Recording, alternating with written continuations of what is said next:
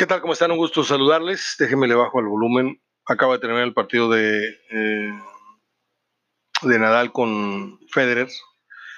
Y pues nos espera una gran final en Wimbledon con Djokovic Nadal. Perdón, Djokovic Federer una vez más.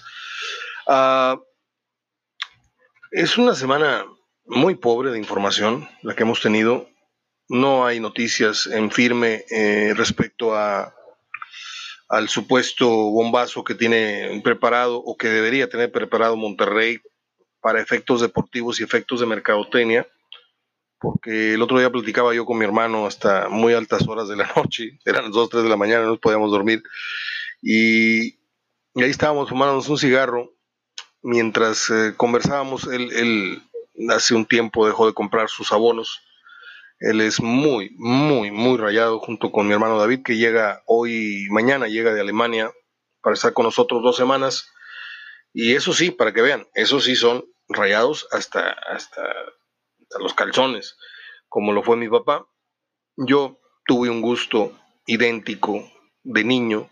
Bueno, de niño, yo le iba al Atlas, al Cruz Azul, al Monterrey, Luego empecé a irle a los Tigres cuando estaban en segunda. Luego le fui a Monterrey a los Tigres porque iba una semana a un, estadio y otro y otro. Entonces es una historia que nadie me va a entender.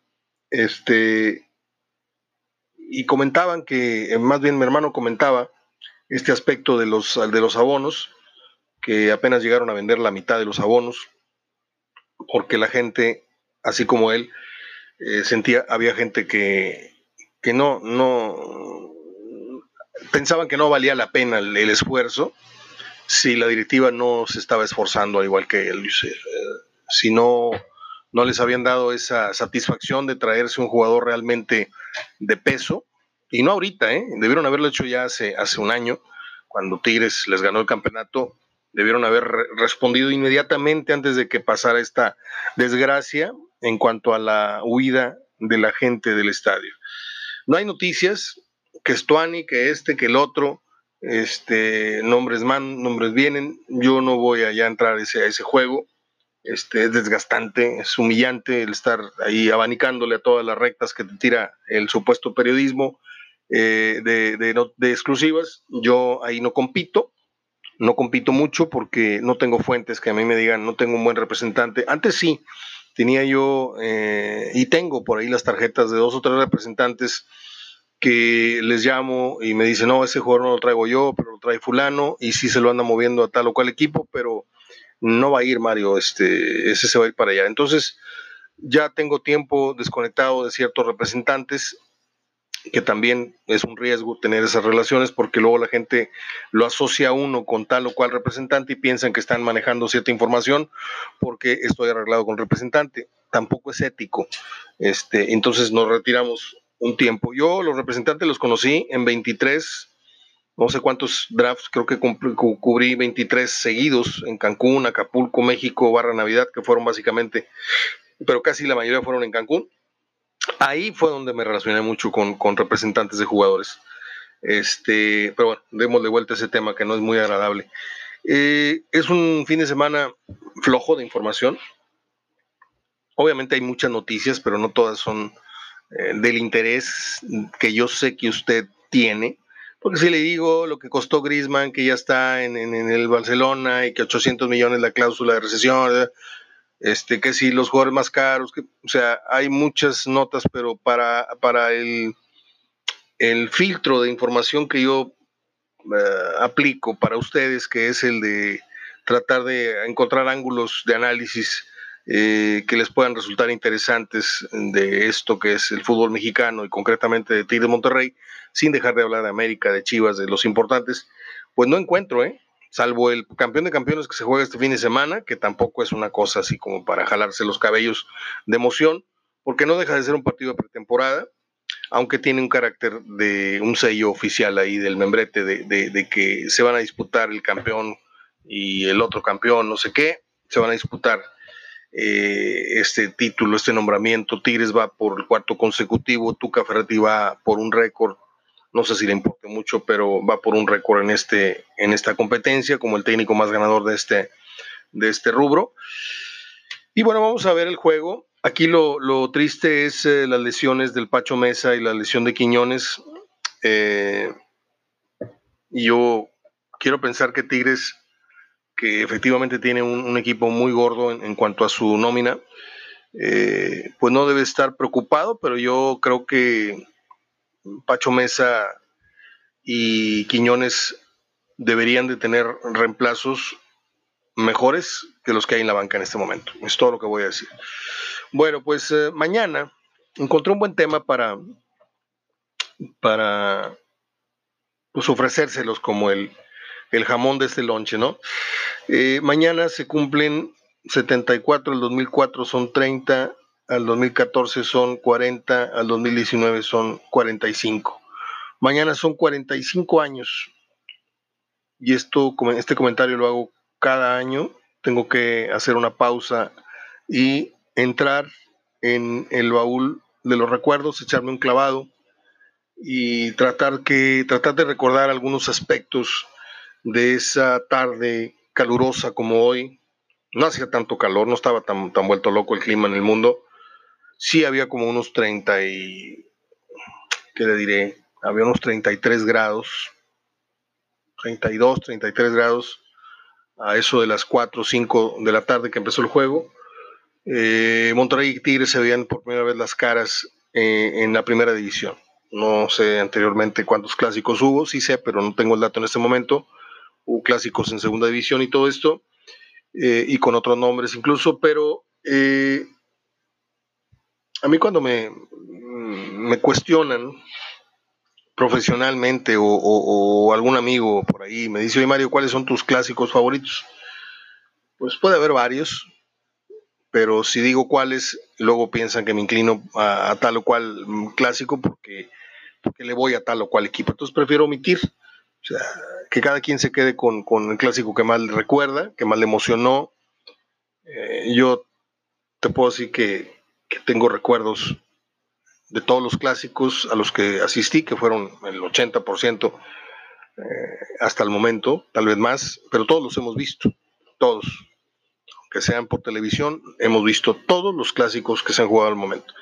Eh, y de todos tengo un gran recuerdo, les decía, eh, en presencia o presencialmente, porque siempre hubo una anécdota con mi papá, en la ida, en el estadio o en la avenida. Siempre había una anécdota con él.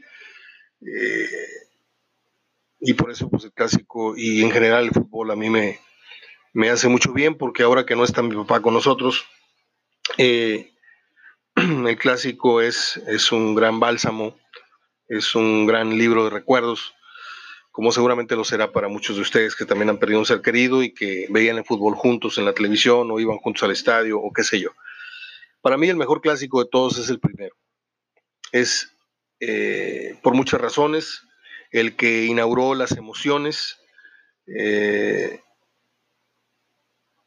no sabías cómo identificar, cómo, a cómo llamar a esa emoción de ir eh, muy temprano al estadio. Llegamos dos horas antes de lo habitual, ¿sí? Eh, llegamos, eh, más bien llegamos a las 3 de la tarde, cuando mi papá solía llegar al estadio cuatro y cuarto, cuatro y media, se ponía de acuerdo con los demás compañeros ahí, la seguridad, se distribuían y listo, empezaba el trabajo. Pero esa vez recuerdo que llegamos a las 3, yo tenía 13 años, eh, mi mamá siempre fue muy, muy estricta conmigo, de hecho no le, no le agradaba que yo fuera al fútbol, ella quería que yo fuera scout y, me tuvo un tiempo ahí secuestrado en los Boy Scouts mientras me iba al fútbol, imagínense. Pero eh, yo tuve que cumplir con unas tareas ese sábado, tuve que ir al mandado a comprar los blanquillos, a comprar el pan, las tortillas, regresar, hacer mi, mi cuarto, mi cama. Incluso tenía yo que lavarle el coche a mi papá para que fuéramos pues, bien, bien presentados al estadio. Este, obviamente tenía que dejar mi cuarto este, en buenas condiciones eh, y ya, sentarme a, comer, comíamos temprano o decidíamos no comer. ¿Por qué? Porque mi mamá nos hacía unas, unas tortas de milanesa espectaculares y de hecho era tan generosa que hacía pues a veces hacía como unos ocho o diez lonches o, tortas. Mi papá llegaba, me acuerdo ya perfectamente, llegaba mi papá temprano en sábado de la panadería regia y llegaba con 10 bolillos y junto con mi mamá se ponían a hacer tortas para repartir eh, en la cancha a los, a los compañeros. De hecho, pues acababa el primer tiempo y todos corrían a donde estaba mi papá porque sabían que él iba a repartirles un, un lonche una torta ya fueran fotógrafos que también fueron grandes amigos y son grandes amigos míos todavía, este, o los mismos elementos de seguridad, los, los gemelos, los catari, el Catarino Juárez y el meme, o los otros gemelos y otros grandotes que no me acuerdo el nombre, que parecían guaruras, que eran los elementos de seguridad que, que cuidaban la cancha y al árbitro y a todo el mundo ahí en el universitario. Íbamos llegando a las 3 de la tarde, y al bajar por el túnel, tú vas viendo cómo poco a poco se va abriendo ante ti el estadio. El ángulo visual va viendo cada vez más estadio, no solamente portería y pasto. Y vas entrando y conforme vas bajando el túnel, vas entrando al clamor del estadio. Y para mí esa sensación mm, es imposible de borrar.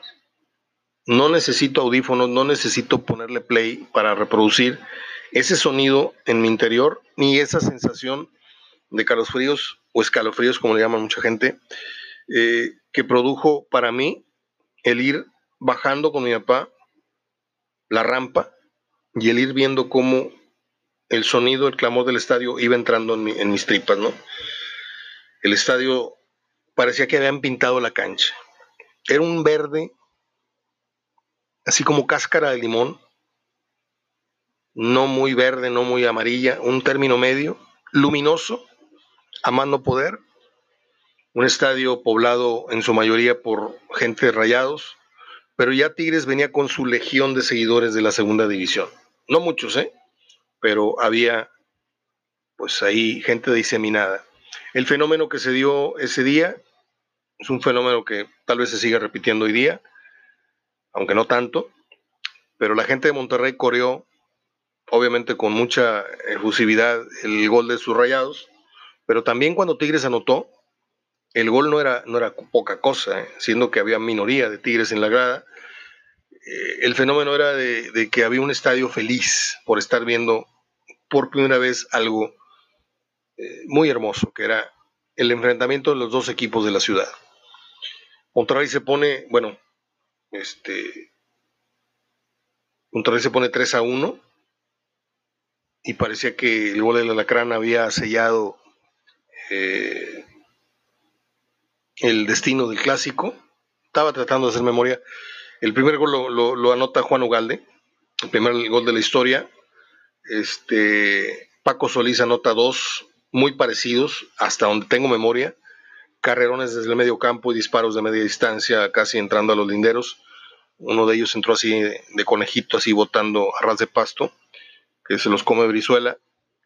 Y luego de la voltereta viene el tercer gol del Alacrán y ahí dices tú, ahí se viene la goleada o ahí ya quedó listo, ¿no?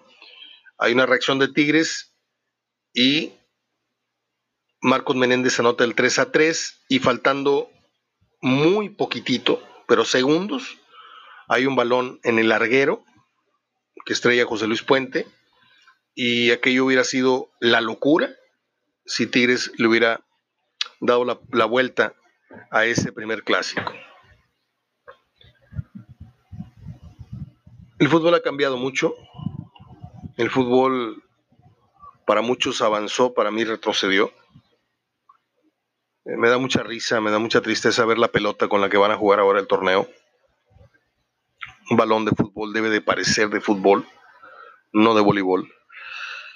Eh, las camisas hoy parecen pues eh, uniformes de pilotos de Fórmula 1 o de no sé qué eh, escudería, tapizadas de anuncios y anuncios y anuncios. Y esto yo lo he debatido con muchísima gente de ciertos niveles en el fútbol.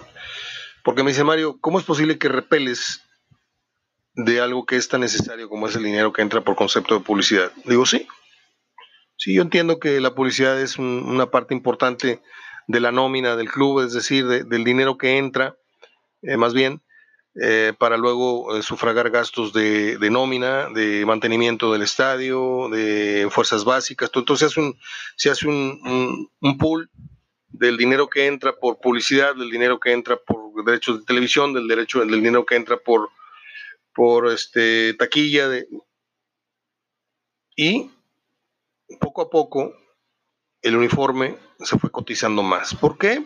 Obviamente por las tomas de televisión y por las tomas de periódico. ¿sí? Y pues ahí se, encontró una beta. Alguien vio por primera vez el negocio y dijo, o sea que si yo me anuncio aquí, si yo pongo un anuncio aquí en la manga o en el pecho o en la nalga o en el abdomen o en el, la pantorrilla o... Ándale. Y empezaron empezaron, empezaron, y se hizo la bola de nieve tan grande que le pasaron por encima a las tradiciones y algo tan sagrado y tan religioso como es el diseño y los colores originales de un equipo. Yo no puedo entender, y ahí sí que me perdonen los modernos, los jóvenes, los de esta era, yo no puedo entender cómo al Guadalajara le cambian el tono del azul de un azul a otro, de un rojo a otro, de un diseño de rayas. De, al Monterrey un día son pintadas, otro día son delgaditas, otro día son tres rayas. Nunca volvieron al azul original, nunca volvieron al azul original de los 60, 70, que era un azul más tenue, más celeste. ¿sí? Lo hicieron un azul casi negro, oscuro, así muy, muy feo, un azul oscuro, quiero decir. Eh, le pusieron medias rojas, le pusieron medias blancas, le pusieron medias grises, le pusieron... Y ahí empezó de alguna manera, para mí, para mí, a morir el fútbol que yo adoré.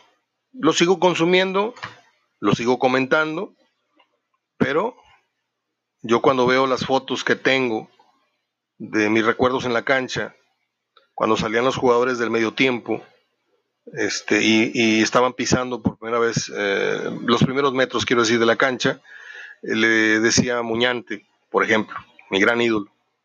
Este, venía él pelando una naranja o, chupando una naranja del vestidor y yo tenía una técnica. Primero me hacía una foto con ellos antes del partido y cuando salían del vestidor le decía, eh, cobra. Y volteaba, me decía, ¿qué pasó? Le digo, ¿me dejas tomarte una foto? Ya se ponía, se ponía las manos en la cintura, o tengo una foto de él mordiendo una naranja, le valió gorro y así quiso posar porque se detenían dos segundos y luego seguían. Eh, y tengo muchas fotos de esas en donde veo los uniformes, veo el hermoso uniforme del Atlas. Tengo fotos de Abel Verónico, de Pepe Delgado, de Pedro Araya, de, de Rafael Álvarez, que siempre tenía una cara de que estaba bien cansado muy crudo. Nada más tenía cara de eso, no estoy diciendo que. Fotos con la pantera rosa Miranda, su gran suéter, fotos con Miguel Marín. Y no es, presumirles nada, simplemente contarles que muchas veces no eran fotos con ellos, eran fotos que yo tomaba en la cancha. Porque yo ya sentía, ya, ya, ya, ya corría por mis venas, eh, tal vez ya el periodista. Pero bueno, ya, ya creo que hemos platicado mucho el día de hoy. Tengo muchas, muchas memorias que compartir con ustedes. Mañana un aniversario más del primer clásico, para mí el mejor, porque llegué de la mano de mi padre, porque vi un partido espectacular de tres a de seis goles, porque vi como la afición inauguraba muchas emociones, muchas reacciones al gol, al, tiro, al, al poste, a, a, tantas cosas que no sabían cómo reaccionar, este, viendo por primera vez a los dos hermanitos o hermanotes peleándose en la cancha, justamente le digo por primera vez. Esto lo he dicho siempre, cada que se viene esta, esta fecha, trato de recordar estos temas, estas memorias, el solitario parándose y alentando al estadio desde su trinchera con el famoso Tigres, Tigres, Tigres y ya. Eh, en fin. Un abrazo de gol, soy Mario Ortega vamos a ponerle atención al Tigres eh, América, el campeón de campeones, un poquito, y sobre todo a contar los días, porque ya arranca la liga el próximo viernes, gracias a Dios. Chueca o derecha es lo que nos entretiene, lo que nos mantiene eh, atentos, distraídos. Estos compases de espera son bastante, bastante desagradables porque pues hay un montón de, de información paja y vamos a ver si Monterrey termina por y Tigres terminan por, por traer jugadores, especialmente Monterrey, que como les dije al principio, requiere de un refuerzo que le ayude a ganar el título y que también que le ayude a meter gente al estadio. Hasta el próximo lunes, abrazo de gol.